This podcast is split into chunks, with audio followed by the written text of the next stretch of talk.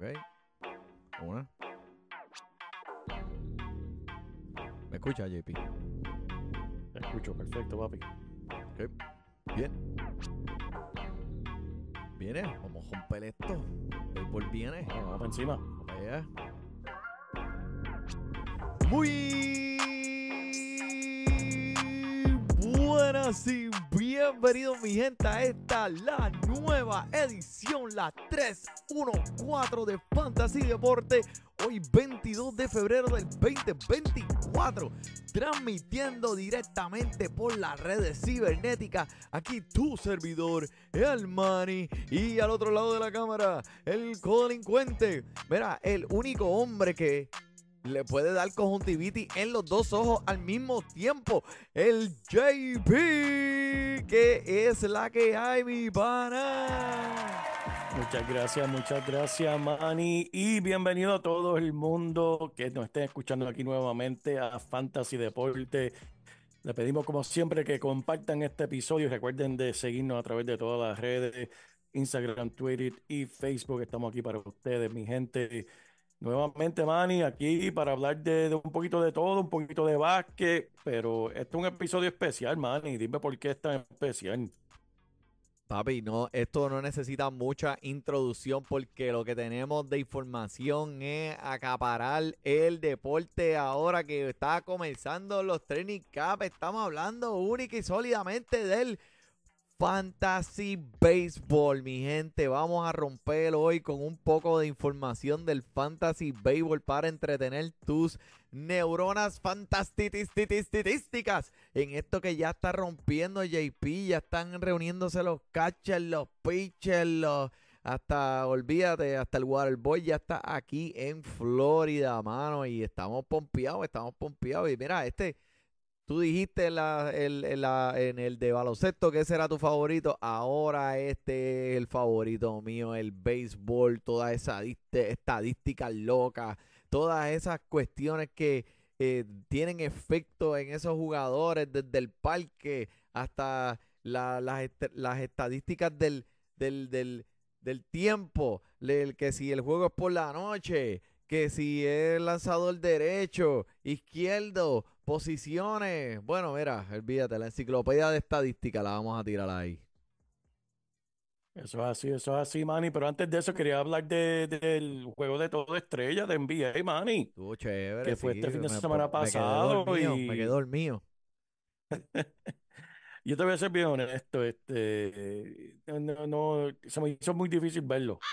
Este, y creo que todo el mundo está de acuerdo, Manny. Para mí era como estar viendo un calentamiento, ¿sabes? El juego como tal era como cuando están calentando antes de un juego. ¿Sabes? Poco, co- o sea, no estaban corriendo.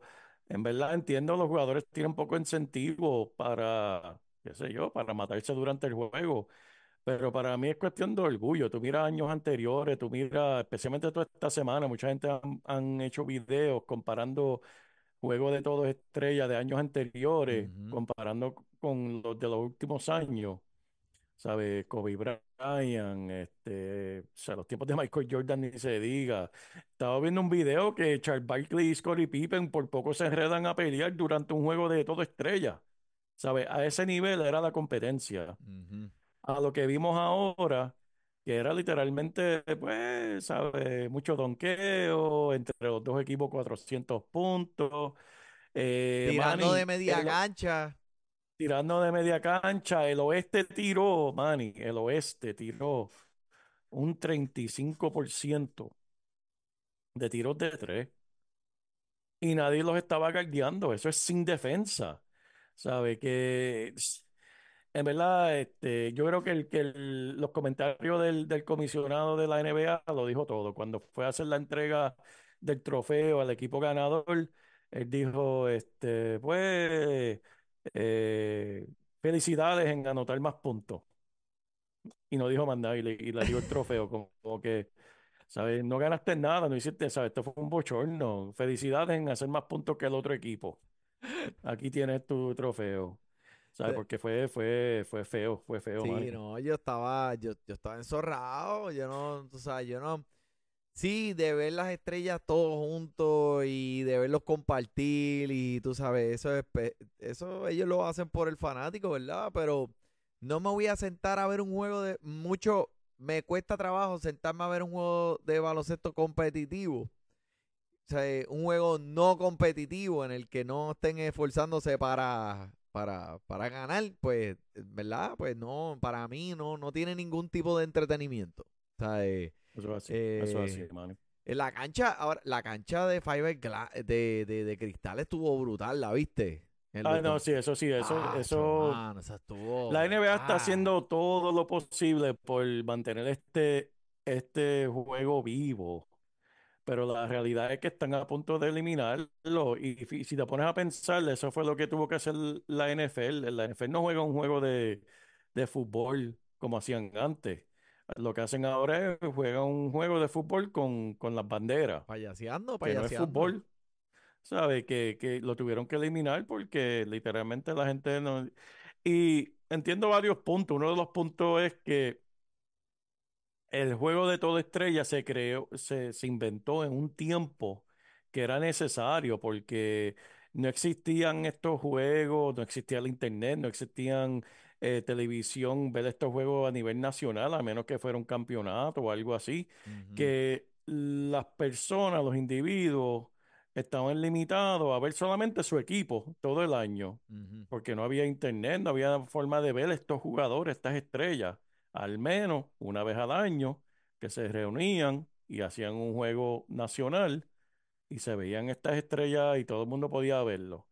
Eh, y por eso se creó. Pero hoy en día, si queremos ver a LeBron jugar, pues tenemos el NBA Pass y podemos verlo todos los días si queremos. Y cualquier estrella es lo mismo. Sí. ¿Entiendes? Que, que ese. eh, eh, y, y por eso es que están diciendo, pues, ¿cómo se puede arreglar esto? En mi fantasía, es que, ¿verdad? Uno fantaseando. A mí me gustaría ver, y yo sé que lo hacían para béisbol algunas veces, bueno, no, no contra jugadores actuales, pero en béisbol eh, para sus tiempos eh, hacían juegos de jugadores retirados contra jugadores eh, Sí. actuales, Sí. ¿entiendes? Tal vez es una manera de... No, no, no me compare el All-Star de béisbol porque esa gente está, esa gente juega. O sea, en béisbol esa gente juega. Tú ves esos Sí, sí, sí. partidos que sacaban 1 a 0, 2 a 0 porque, o sea, la defensa es criminal, el picheo, todo lo, todas las entradas es un lanzador nuevo que te está tirando, tú sabes, un repertorio nuevo. So, e- e- eso es una competencia. Son diferentes deportes. En realidad creo que eh, tú sabes, el, el hecho de que el, el baloncesto es de la manera que es, en el sentido de cómo se juega, pues afecta mucho en, en el juego de estrella y pues como tú dices, no hay incentivos. O sea, eh, yo me apuesto, les dicen, el ganador le van a dar, este, eh, se van a repartir un... eh, 10 millones de pesos a todo el mundo. ¡Guau! Chacho, papi, ahí los vas a ver, ya tú Exacto. sabes, pero... Sea, si no hay incentivo, pues en realidad ellos no van a poner su cuerpo ahí, tú sabes. a- porque ahora es que- Estaban sugiriendo hacerlo 3 para 3, hacerlo uno contra uno, hacer algo, porque el formato actual no está funcionando, ¿sabes? Pero a mí en mi fantasía me encantaría volver a ver jugadores recientes que hayan retirado, un Dwayne. Wade, ponerse a jugar, a Shaquille, yo, aunque, Jordan. se- aunque sean cinco minutos, aunque sean cinco minutos, verlo jugar, porque tú sabes que esos, esos jugadores de, de, especialmente unos retirados, eh, le, le va a entrar la fiebre porque no jugaban hace años. Imagínate un equipo de, de Shaquille, Jordan, Wade, Charles Barkley, este, Tim Duncan, todos esos caballotes ahí, DH. Y de coach Doc Rivers.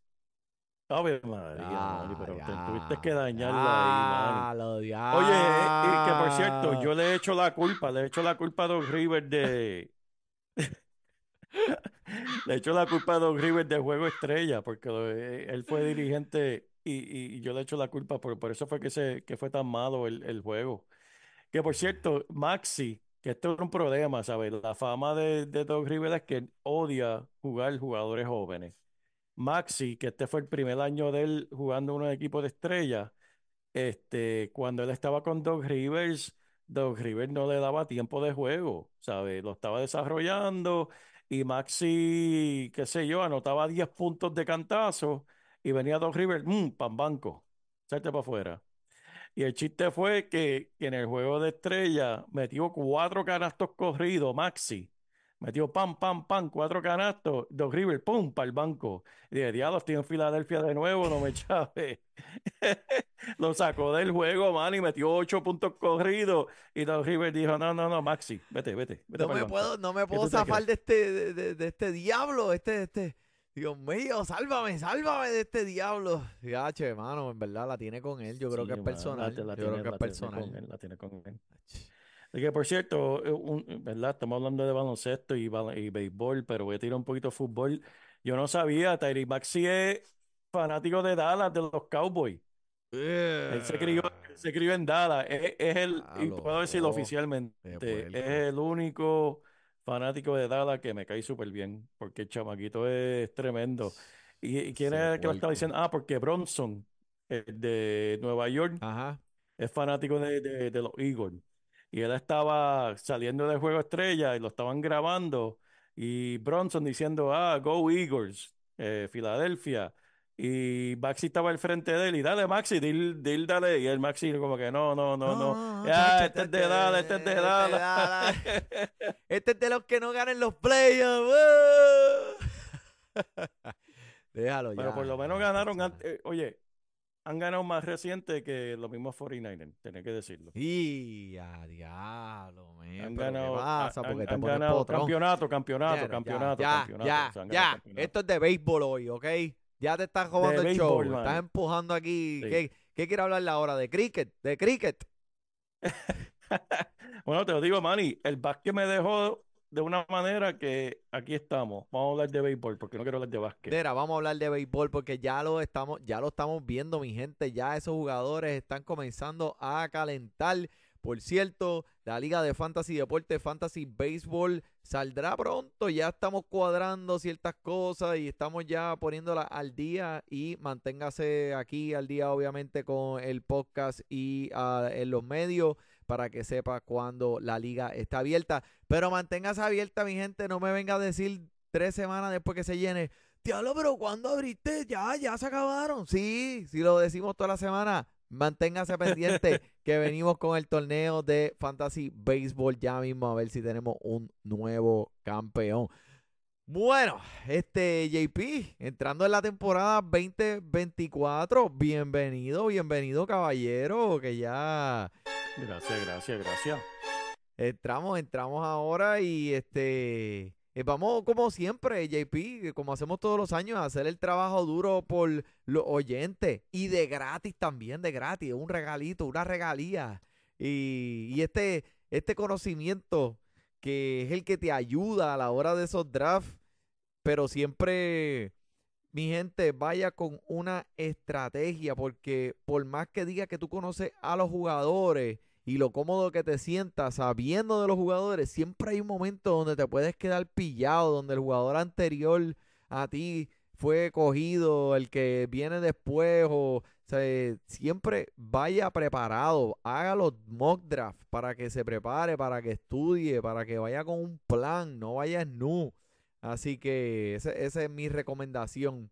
Este, Tú no quieres Eso estar en un draft, tú no quieres estar en un draft y mirar tu equipo y, di- y decir, diablo, pero qué clase de revuelo que yo tengo aquí, qué es lo que yo estoy haciendo.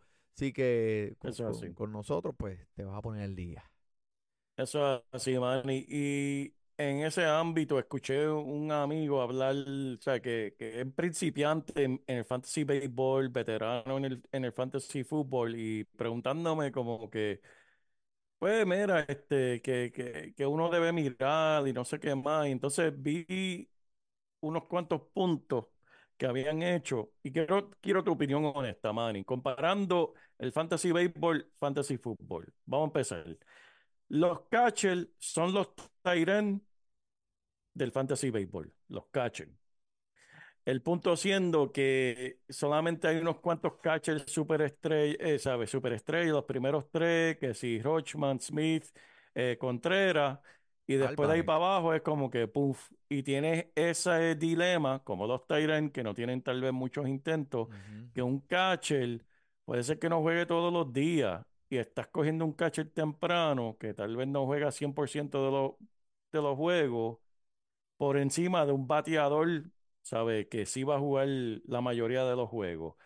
Eh, ¿qué tú crees? ¿Es una buena comparación? Catcher y un Tyren. Tremenda comparación. Creo que sí, que se, se asimila mucho si ajustamos el tiempo de... Si hacemos una comparación eh, entre el tiempo de juego, porque son, o sea, está, hablando ya de 17 partidos en contra de, de, ciento y pico eh, que juegan los catchers. Si, si bajamos esa comparación de tiempo concentrándonos en, eh, en, el de, en el desempeño de la posición, sí, es tremenda, tremenda, tremenda comparación. Me gusta mucho. Y uno para, ¿verdad? Para, tirar el arguito ya, vamos a empezar a darle dos o tres cositas a los que nos estén escuchando. Uno de tal de round que me gusta a mí es Janiel Díaz de los Astros. Este cuando nos está cachando debe estar como bateador designado. Así que se debe tener bastante oportunidad. Este, sí, la posición de catcher. tiempo de juego. La posición de catcher. Mira, Manny. Y otro punto que, que escuché. Los, los rebelistas relevistas son como los kickers y las defensas. Son como los kickers. Ya, ya empecé. son como los kickers y las defensas de fútbol. O escoges uno bien bueno o esperas hasta el último round a cogerlo.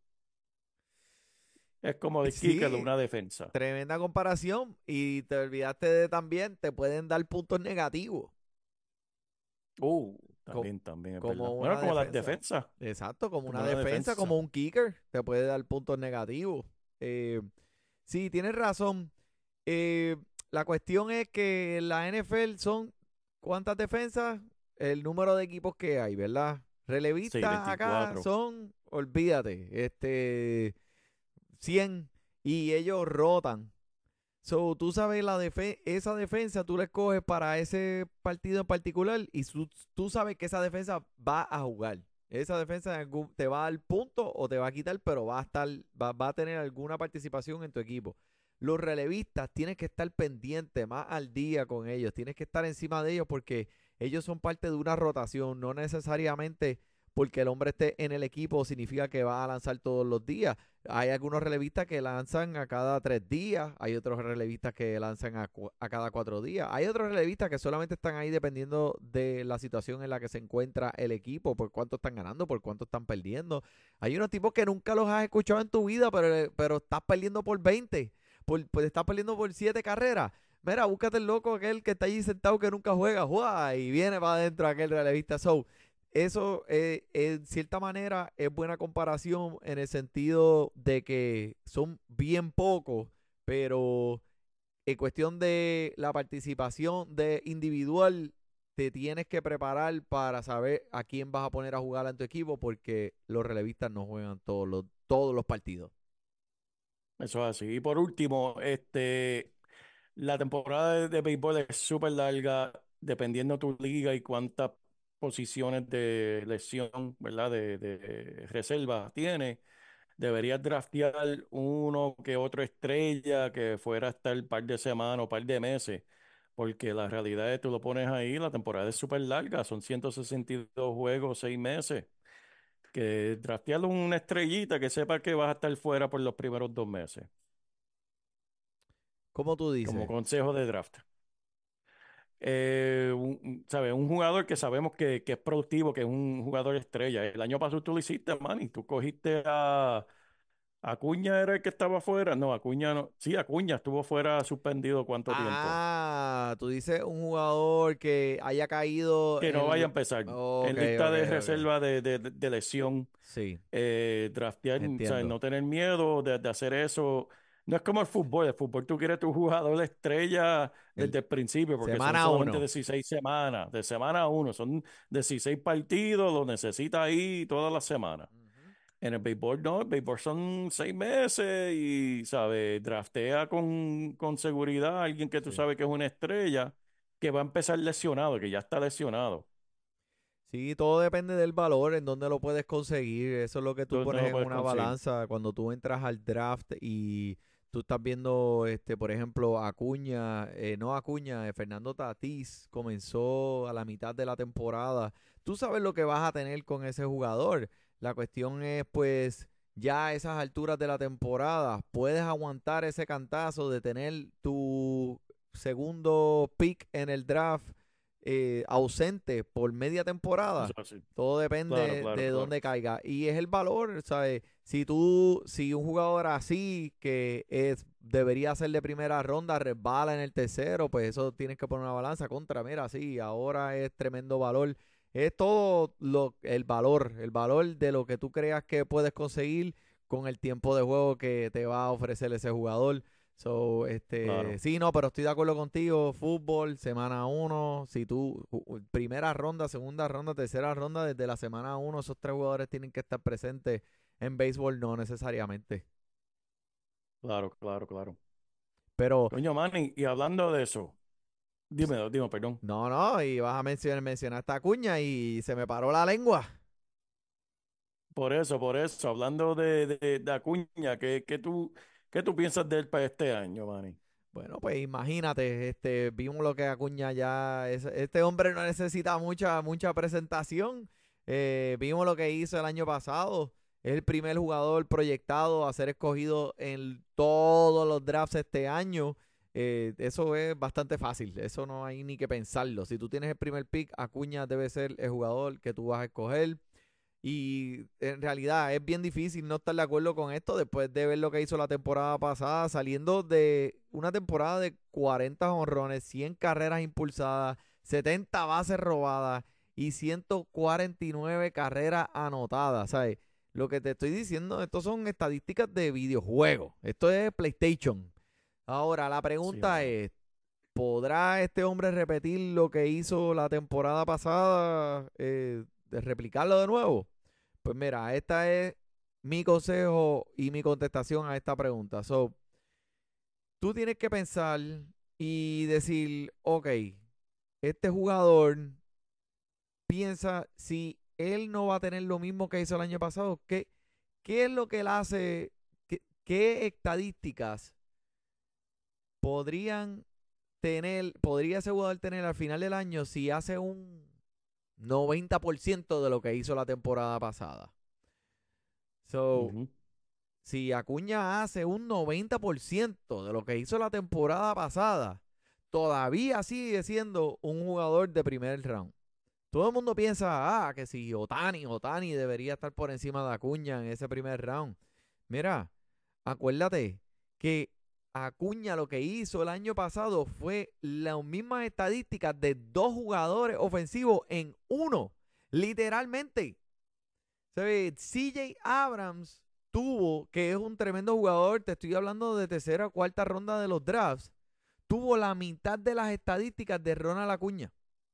So, siempre mira el para mí, si en estas en, en estos casos de jugadores que, olvídate, han sido superestrellas y tuvieron un rendimiento notable por el cielo, mira siempre cuán alto él, sea, él haya ha tenido esas estadísticas, esa temporada previa, y pregúntate a ti mismo si le quito un 10%, si le quito un 20% a lo que él hizo la temporada pasada o sea, eso sería un buen valor como quiera en la primera ronda, porque a lo mejor no va a tener lo mismo que hizo el año pasado, pero un 10%, ¿verdad? Papi, a Cuña le puede quitarle el 50% de lo que hizo la temporada pasada y todavía es uno de los primeros en la liga.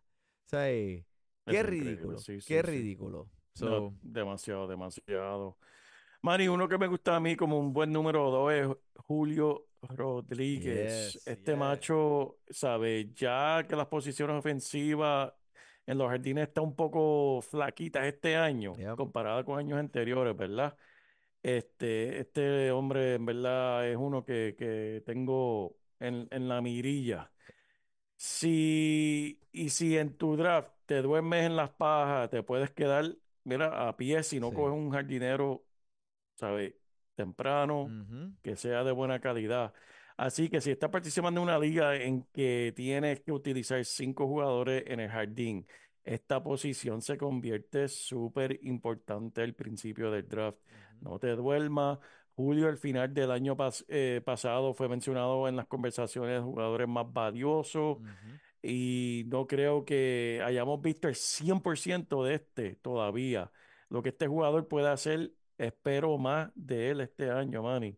Este es tremendo talento, joven y, mira, punto de caramelo. Punte Caramelo es un buen equipo. eh, Julio Río. Julio Río. si me escucha, ese es el profesor mío. Que en paz descanse. Julio Rodríguez, ese hombre, mira, te estoy. eh, ese jugador, eso eh, eh, todavía no hemos visto lo mejor de él. No, no hemos ni eh, así y hecho un rasguño en la superficie de lo que, de lo que este jugador puede hacer. Estoy de acuerdo con eso. ¿sabes? Después de Acuña, Acuña está en una isla por él solo. Después de esto, pues sí, Julio Ríos para mí se convertiría en número dos. Entre esos primeros tres también se encuentra Bobby Witt Jr., que está proyectado eh, para 30 jonrones y 40 bases robadas. Que muy bien, podría eh, en realidad irse por encima de eso. Y solo hay tres jugadores proyectados para alcanzar 30 jonrones y 30 bases robadas este año. Y esos son Ronald Acuña, Julio Rodríguez y Bobby Witt Jr. Mm, Pero wow. cuando se trata de jardinero como tal, de jardinero eh, eh, ofensivamente, o sea, eh, Acuña, te dije, está en una isla, después tú dijiste Julio Ríos, después de él, Corbin Carroll, Mookie Betts, que también va a cualificar como jardinero en las ligas de ESPN, Kyle Tucker, Fernando Tatís, Aaron George, Juan Soto, Álvarez y Luis Robert. Eso para mí, en mi opinión, son los mejores 10 jardineros este año. Se van a ir todos bien temprano. Julio Rodríguez y Corbin Carroll están como un rango ellos solos, después de Acuña. En cuestión de jardinero. Y, y después, pues, viene acá el resto. Eh, de uno, de, de todos estos que mencioné, JP, ¿hay alguno que te llame la atención?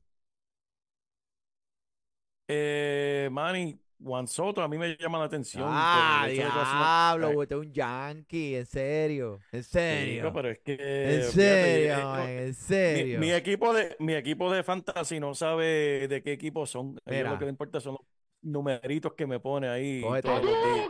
cógete Y. Juan Soto, mira, el hombre va a ser la gente libre al final del año y ahora que se encuentra en una situación más favorable todavía en el estadio de los Yankees, este hombre debe dar los puntos que uno busca. No es un jugador que es tímido jugando en las grandes luces y lo vimos en la Serie Mundial unos años atrás. Sabemos lo que él da. Es alguien que me llama mucho la atención.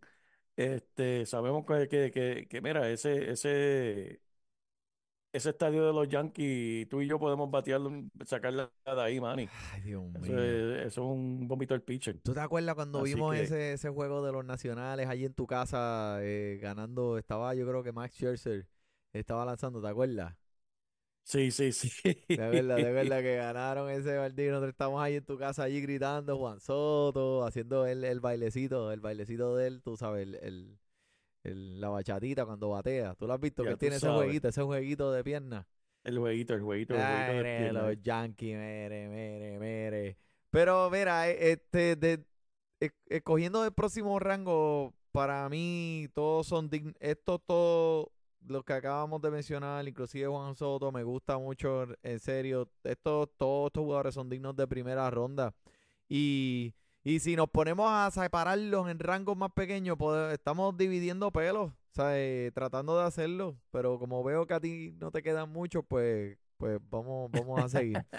Este, después de eso, después de ese rango, de esos 10 caballotes que todos pueden ser primera ronda, eh, estamos hablando después de Michael Harris, eh, Randy Arozarena, de, de estos dos, de Michael Harris y Randy Arozarena, ¿hay alguno de ellos que, que te llame más la atención?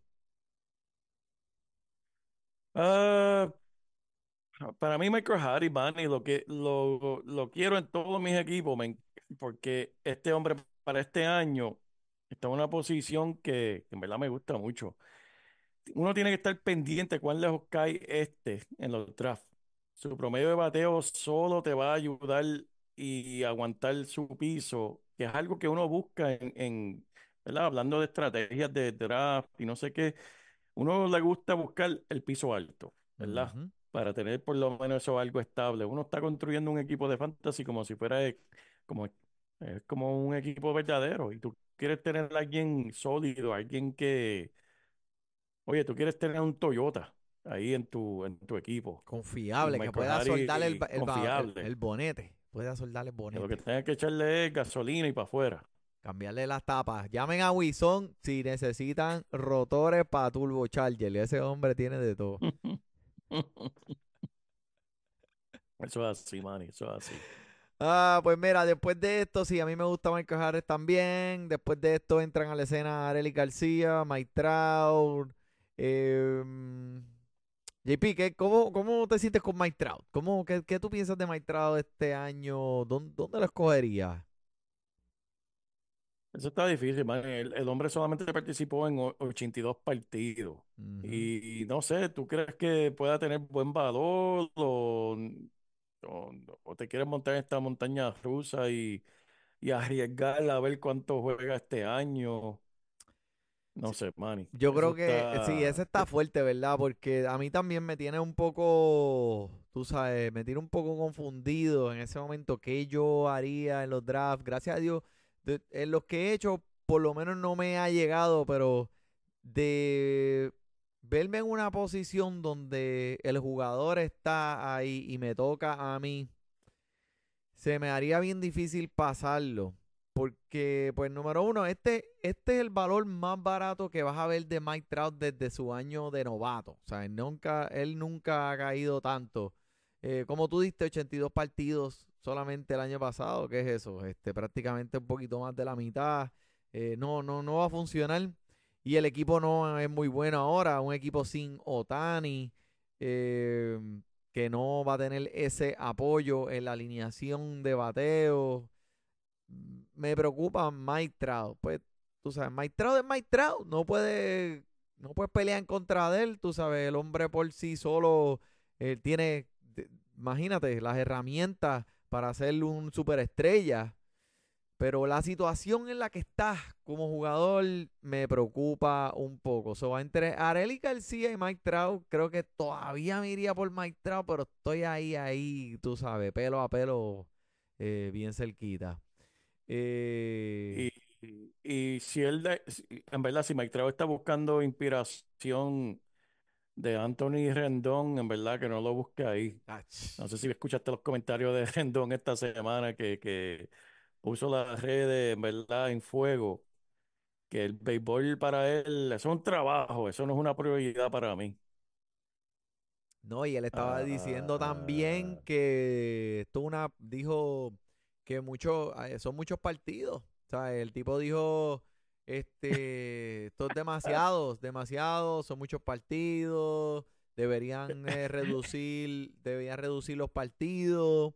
Pues mira, Estoy de acuerdo y no estoy de acuerdo. O sea, eh, allá salió otro, otro lanzador, eh, creo que fue Pap, no me, no creo que fue Papelbon, y respondió y dijo, a nosotros nos pagan por jugar béisbol y si no, si tú no estás preparado para salir a dar el máximo en ciento whatever número de juegos, pues mira, esto no es lo que tú deberías estar haciendo, porque esto es lo que nosotros hacemos. Es para eso, pues llegamos aquí.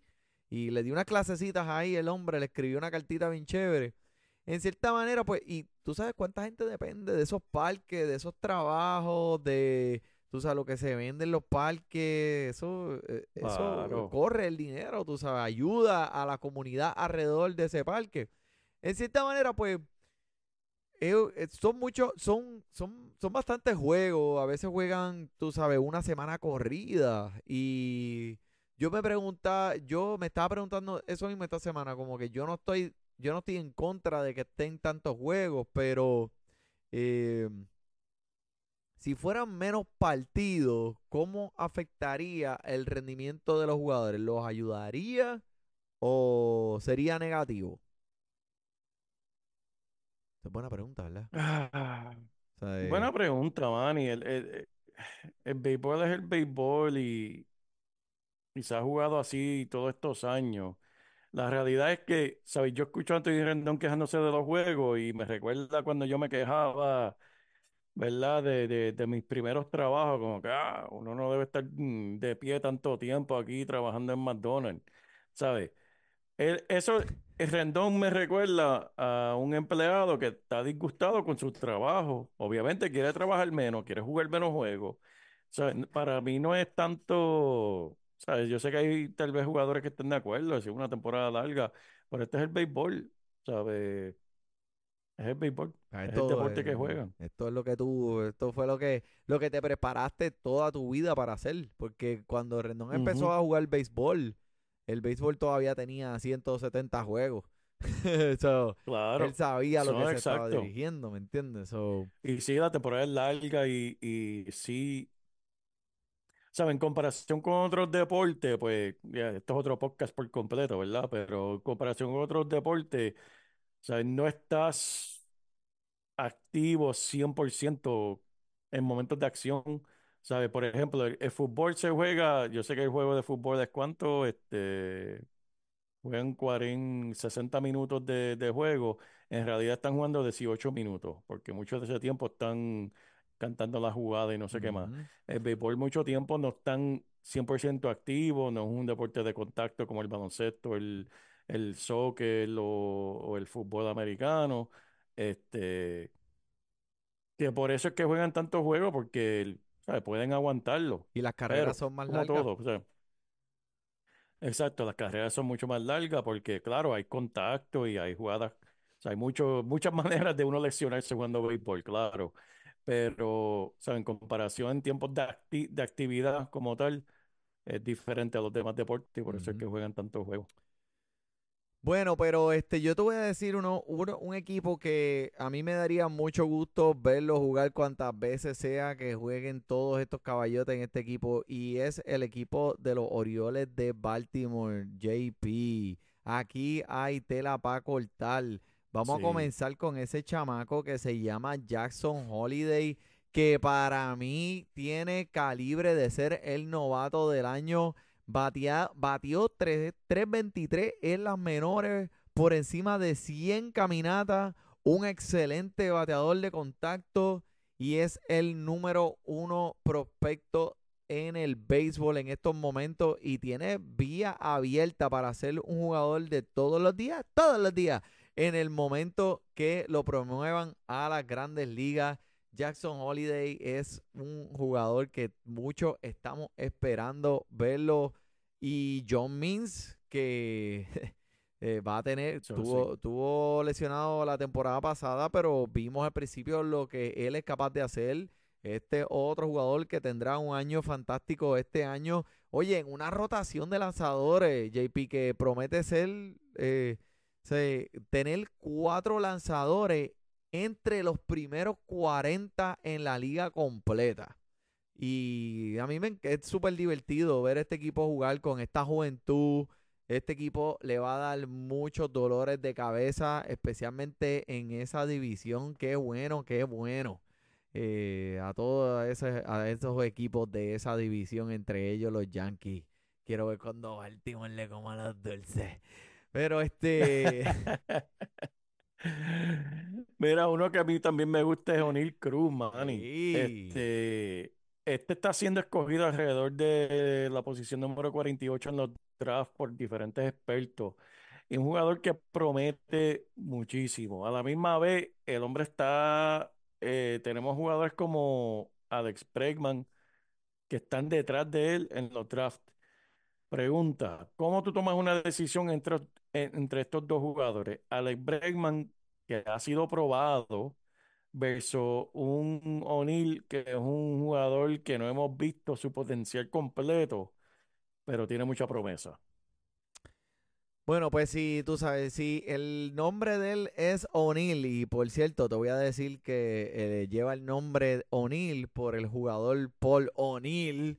Eh, ¿te acuerdas de Paul. O'Neill? Eh, Paul O'Neill jugó para los Yankees, jugó el, el mejor equipo donde estuvo fue en Toronto, eh, los Blue Sí, sí, sí. Jays para aquellos tiempos.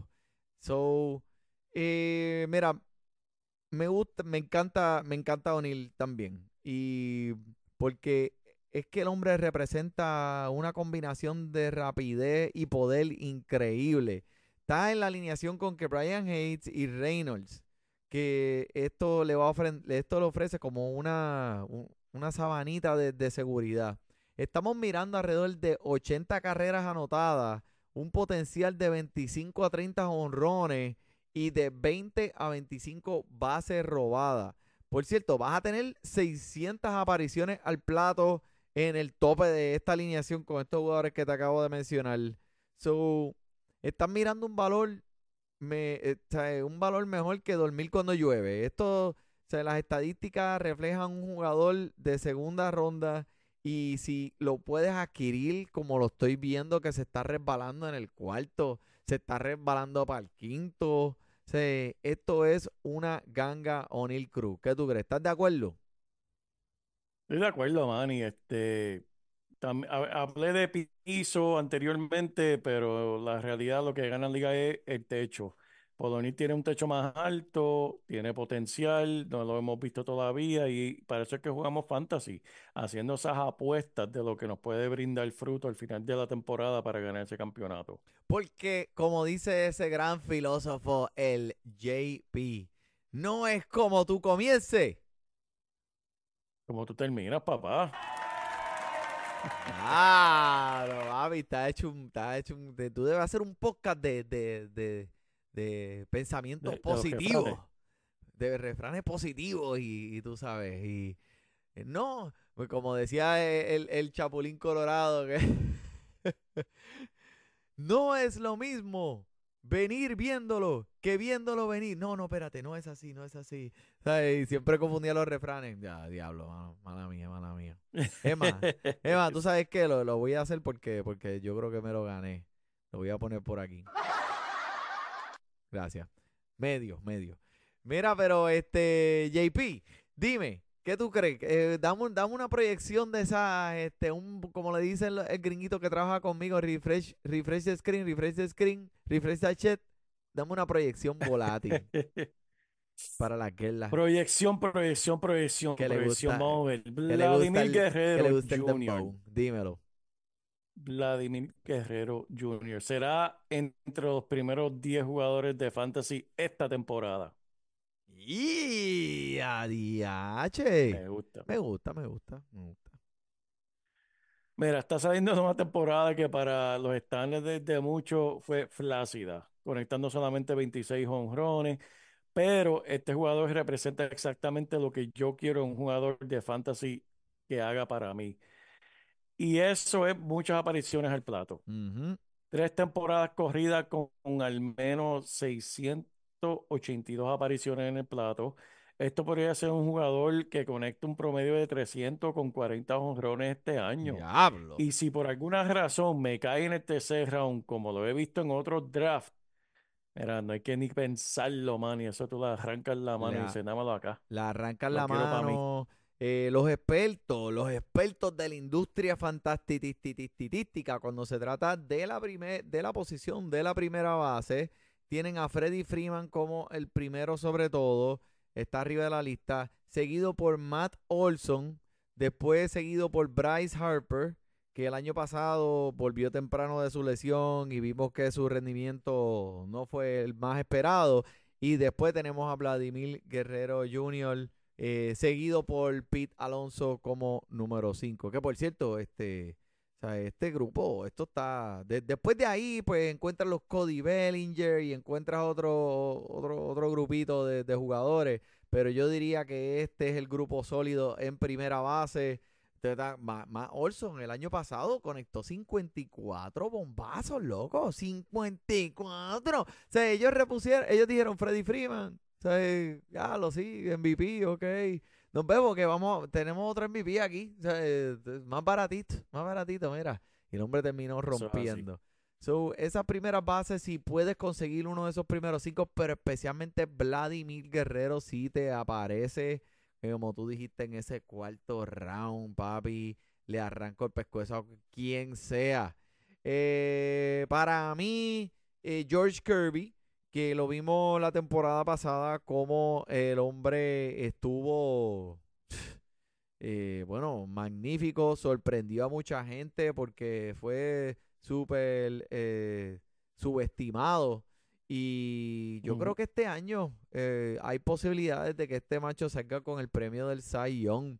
Y si tú chequeas la, la, las estadísticas de este lanzador, las tasas de caminata son las más bajas de la liga y por mucho.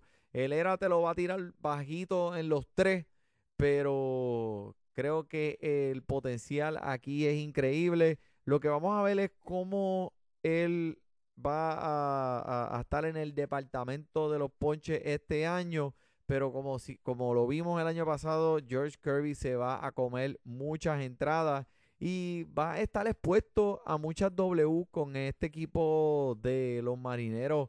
Creo que George Kirby tiene una puerta abierta y una alfombra roja para ese premio este año. No, tremendo, tremendo, Manny. Este, tírame otro, tírame otro. A mí, Dalton Barchu. 30 jorrones, 20 bases robadas, Manny. Sé que el año pasado fue, yo sigo con los hombres aquí decepcionando, pero este jugador, si miramos las métricas debajo del bonete, todas las estadísticas fueron mejores a medida que pasaba la temporada. Hizo muchas, muchas mejoras. Y, por ejemplo, en cuestión de contacto, tenía una buena velocidad de salida de la bola. Todo apunta, Manny, que este jugador todavía está, se está ajustando a Toronto. Sé que las consistencias en su, en su promedio de bateo no fueron las mejores, pero siendo escogido alrededor de la posición 160, si termina con 30 y 20, este hombre, eh, ¿sabe? Va a tener tremenda temporada. Podría romper los drafts al final de la segunda, al principio de la tercera ronda. El comienzo con Arizona como un catcher, pero este jugador da las señales de que es mejor como un jardinero. Así que este es uno que, que, que, que, que es bueno tener en los equipos por cuestión de, de a ver cómo, cómo se desarrolla, porque si paga, te va, te va a hacer rico. Sí, te va a hacer rico. Dalton Barshaw me gusta mucho. También me gusta Jared Kellenick, que ahora está jugando en el equipo de Atlanta. Me acuerdo de Jared Kellenick porque fue el primer pick de los Mets en el 2000, no me acuerdo qué año, pero los Mets lo cambiaron para Seattle eh, en ese cambio donde vino Robinson Cano y el Sugar. Eh, nunca tuvo la mejor, eh, el mejor rendimiento en Seattle, pero ahora está en Atlanta. eso le sube el valor. y mira, pienso que él va a terminar con valor de tercero, cuarto round con 20 honrones y 25 bases robadas esta temporada. Y lo vimos al final de la temporada pasada como este jugador también mejoró a medida que la temporada iba corriendo en las estadísticas en contra de lanzadores izquierdos, que ahora lo hace peligroso de ambas perspectivas y especialmente en este parque de Atlanta, que es el parque número 14 que beneficia a los bateadores izquierdos. Y Atlanta fue de los primeros 10 en bases robadas la temporada pasada. So que vas a ver un Jared Kellen que el hombre va a venir más agresivo para robar base. Y le van a dar la luz verde. Cada vez que esté, lo van a poner en posición de anotar cada vez que el hombre toque primera base. Esta alineación de Atlanta, papi, tiene un potencial en todas las categorías y con este hombre ahora en el medio de esa alineación, pues e, eso es potencial para, para anotar carreras también, porque alguien lo va a empujar. Así que Jared Kennedy yo creo que te, eh, cayó en el equipo que en realidad eso es tremenda adición para ese equipo de Atlanta. Este, eh, tengo uno aquí que escuché esta semana varios expertos lo han visto, yo lo he visto, pero yo no estaba tan pompeado hasta que vi las estadísticas. Y es Edward Julian de los Mellizos de Minnesota, que ahora mismo está siendo escogido como el jugador número 182. Y en el, 20 en el 2022 fue un super monstruo de las ligas menores. La primera vez que, si, que, que vi este nene fue en Sprint Training la temporada pasada. Y el hombre lució espectacular. Y al principio, a, principio, cuando ya rompió la temporada, parecía que le hacía falta un 5 Hour Energy porque empezó un poco lento. Pero a medida que se acomodó, se comenzó a ver muy bien. Y me acuerda mucho a José Vidro, que tenía ese mismo porte, ese mismo, eh, e, esas mismas habilidades, las mismas herramientas, las mismas herramientas, herramienta, la misma herramienta, mira, mira, mira, es que, es que, tú sabes, este, eh, de Modina se apoderó, de Modina se apoderó de podcast. Este, ya tú sabes. yo me enamoré de la explosibilidad, del cómo él, él le da ese approach al plato, Polanco no está en este equipo ya, o sea que esto le ofrece una oportunidad al hombre a subir.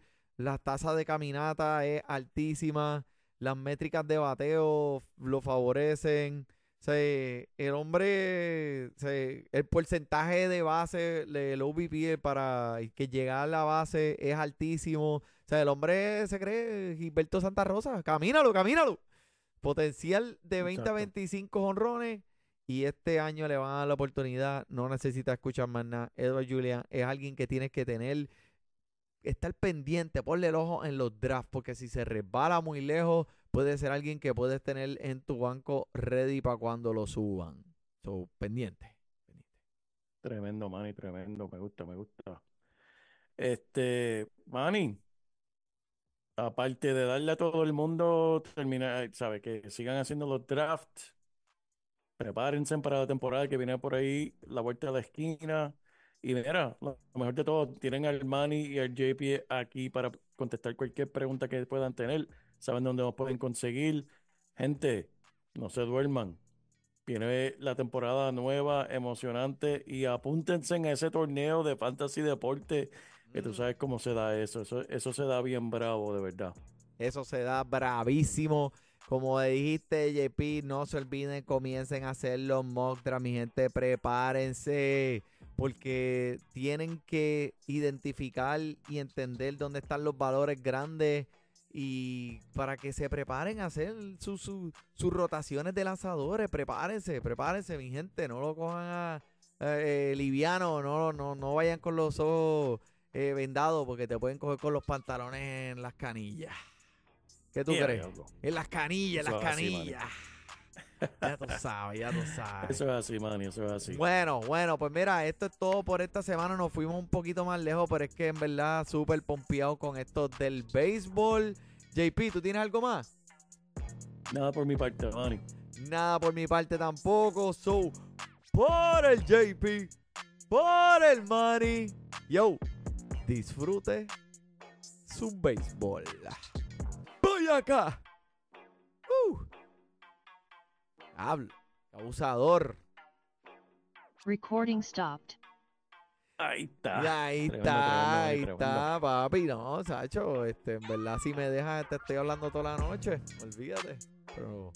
Cacha, casi nada del béisbol. El béisbol, papi, que eso es lo que me tiene pompeadísimo. Estoy, ya tú sabes, buscando información. Estoy en la pompeadera total.